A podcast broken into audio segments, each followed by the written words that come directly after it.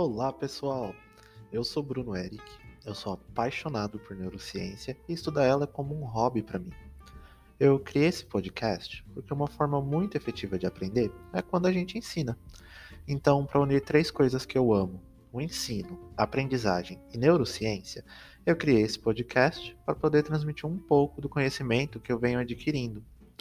Eu vou começar contando para vocês como foi que eu me apaixonei pela neurociência. Tudo começou quando eu estava na graduação. Quem me conhece sabe que a minha graduação não é na área de biológicas. Na verdade, eu sou graduado em tradução e interpretação. E nessa graduação, eu comecei a estudar sobre interpretação médica. Talvez muitos não saibam, mas interpretação médica é quando uma pessoa faz uma tradução oral, por assim dizer, dentro de contextos médicos, ou seja, em hospitais, consultas e daí por diante. Quando eu tive contato, eu me apaixonei por essa modalidade de interpretação. Então eu comecei a estudar sobre terminologia médica, que me gerou um artigo bem legal e uma palestra muito interessante na área de linguística. Mas esse é um assunto que dá para ir bem longe. Mas vamos focar apenas na parte que tem relação com a minha escolha por neurociência. Na época, eu fiz amizade com uma pessoa que estava se formando no curso e que, inclusive, estava participando como aluna especial na Universidade Federal do ABC, aqui em São Paulo. Ela começou a me contar sobre as aulas dela e, gente, eu ficava maravilhado. Naquele momento, eu vi que eu precisava vincular neurociência com a minha área. O tempo passou e aquele desejo continuou dentro do meu coração, mesmo quando eu tentava trocar ele por outros. Então, eu me formei e logo depois eu participei de um processo seletivo para trabalhar em um departamento existente na época na Universidade 9 de Julho, muito conhecida como Uninove. Ah, por sinal, foi lá que eu me formei. Eu comecei a trabalhar dando aulas de inglês para os alunos da graduação. Lá eu comecei a aprender bastante sobre metodologias ativas e eu realmente percebi que ensinar era quase que um chamado para mim. E também eu recebi uma bolsa para cursar uma especialização em docência, onde eu tive uma disciplina sobre neurociência da aprendizagem.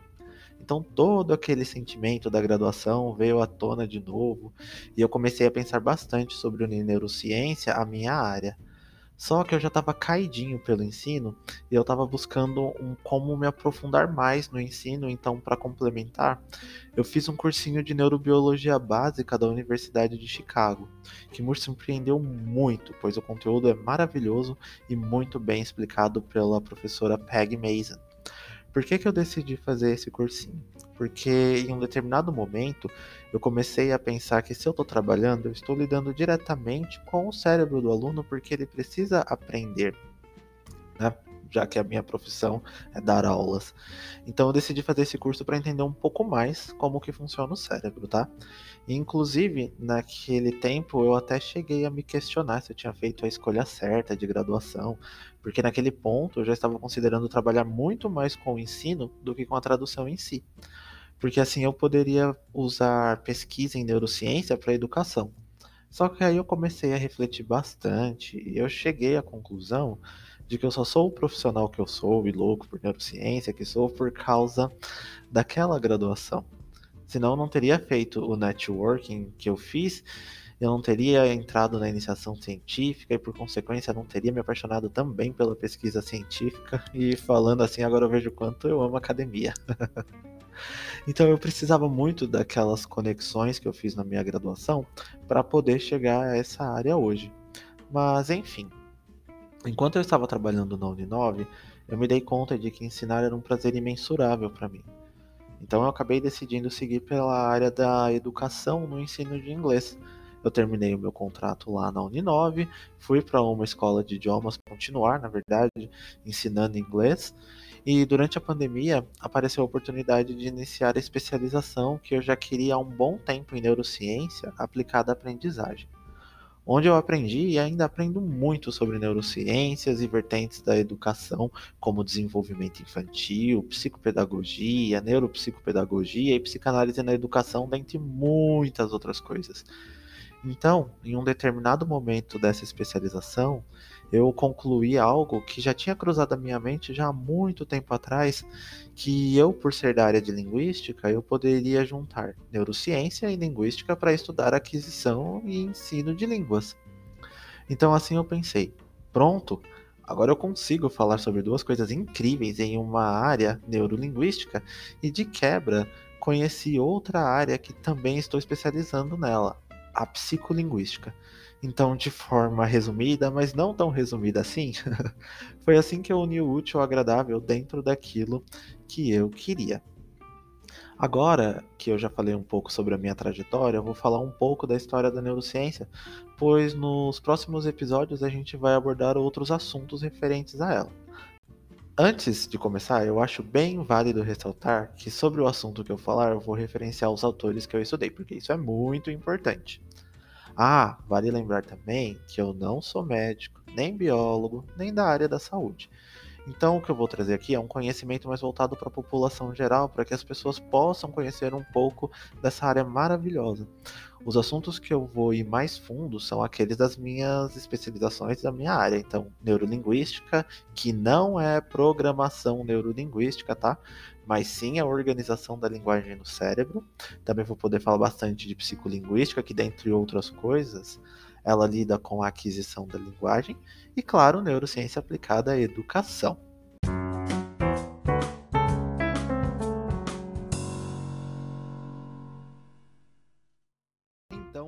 pouquinho da história da neurociência. De acordo com Cláudio Cunha, em sua obra Introdução à Neurociência, essa ciência surgiu no final do século XX, sendo um ramo das ciências biológicas e que se desenvolveu bastante em um curto espaço de tempo.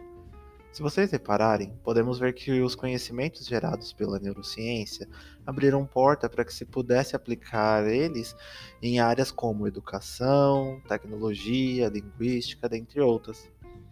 Mas para chegar aos conhecimentos que temos hoje nessa área, é interessante lembrar que muitas técnicas já foram utilizadas como forma de estudar o cérebro e o sistema nervoso, como por exemplo a frenologia, que conforme Cunha cita, esse era o nome da ciência que mapeava o cérebro. E quem criou ela foi um médico chamado Franz Joseph Gall, que em 1827 publicou um livro sobre a frenologia. E diga-se de passagem que o livro bombou, foram vendidos cerca de 100 mil cópias. Para 1827 era um número enorme. Explicando de forma bem básica, essa ciência dizia que era possível saber sobre a personalidade e algumas outras características apenas observando o formato e algumas medidas do crânio. O problema era que as hipóteses de Gall não tinham embasamento comprovado e, mesmo assim, fez muito sucesso. Parando para pensar, não é difícil entender, é só observar o tanto de coisas que acontecem hoje em dia. Gente, uma outra curiosidade bem interessante. Vocês acreditam que no século XIX algumas pessoas acreditavam que o tamanho do cérebro era considerado como prova científica, entre aspas, para a dominação social dos homens europeus sobre as mulheres? E caso alguém tenha interesse e tenha o livro ou acabe comprando ele, você pode ler sobre isso na página 21. Agora, mudando da água para o vinho, algo que contribuiu muito e contribuiu bastante ainda são os estudos que os acidentes e distúrbios geram para a área. Cunha cita que em qualquer acidente ou doença ou distúrbio que afete partes específicas do sistema nervoso vai produzir efeitos característicos. É muito triste, e que uma pessoa venha passar por toda essa situação. Mas essas situações geraram conhecimento que hoje em dia são utilizados para ajudar as pessoas que estão passando por isso atualmente. Agora eu vou contar para vocês o caso de Phineas Gage, que Cunha menciona em sua obra.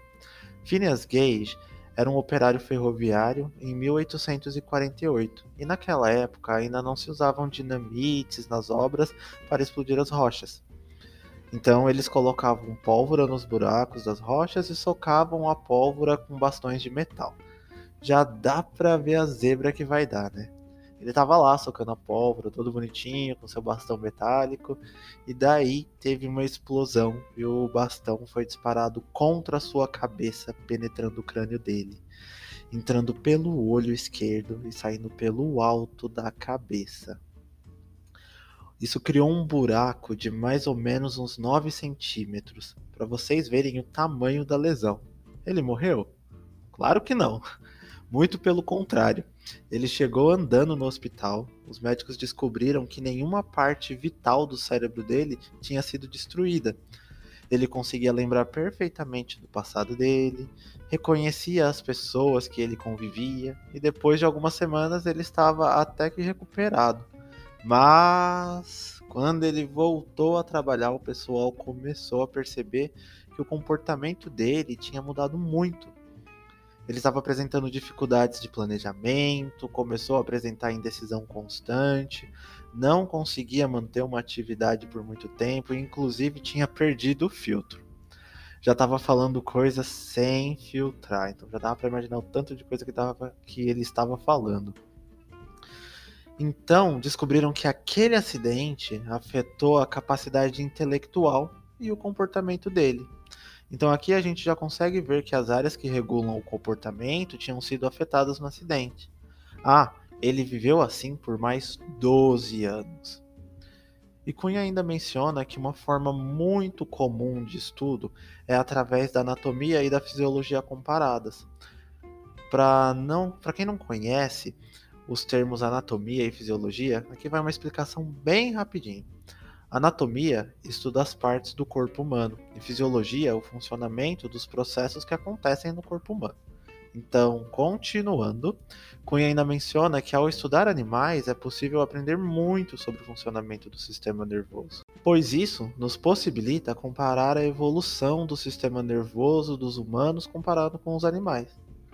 Por falar em animais, Cunha também menciona que cientistas que utilizam animais em estudos podem ser mal vistos pela sociedade.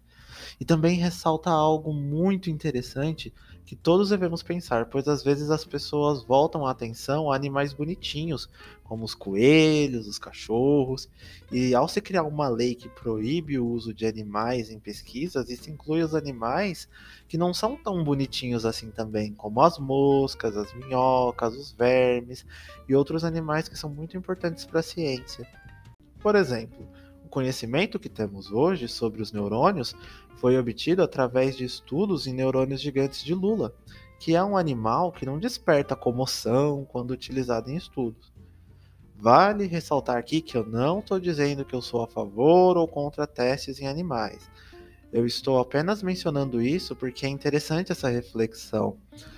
Porque, pelo menos comigo, isso era uma coisa que acontecia muito. Quando eu ouvia falar sobre testes em animais, eu sempre imaginava um coelhinho, um gato, um rato ou um macaco, que são animais bem bonitinhos.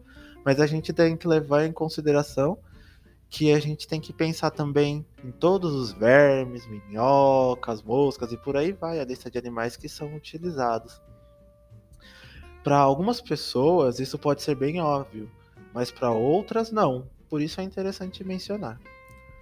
Gente, a neurociência veio se desenvolvendo muito com o passar dos anos, até chegarmos nos estudos que a gente tem hoje, onde temos mapeamentos cerebrais, neurocirurgias, dentre tantas outras coisas. Tudo isso para descobrirmos mais sobre o cérebro. O nosso sistema nervoso é maravilhoso, não é? E aqui vai mais uma curiosidade interessantíssima. O nosso sistema nervoso é maravilhoso. E aqui vai mais uma curiosidade interessantíssima. Sabe aquele cafezinho fresco ou aquele suco de maracujá gostoso que só? A gente não nota, mas quando os ingerimos, estamos fazendo alterações no nosso sistema nervoso. Cunha cita que compostos químicos encontrados em plantas e animais podem alterar o nosso humor, comportamento e até mesmo a consciência. Então, quando você toma um chá de erva cidreira para você acalmar, você está provocando uma alteração no seu sistema nervoso para que você relaxe e se acalme. Legal, né? Agora vocês já conhecem um pouquinho sobre mim e também conhecem um pouquinho sobre os estudos em neurociência. Agora vamos finalizar por aqui porque eu já falei bastante. Então, neurocultores, vamos todos juntos aprender sobre neurociência. Nos vemos no próximo episódio.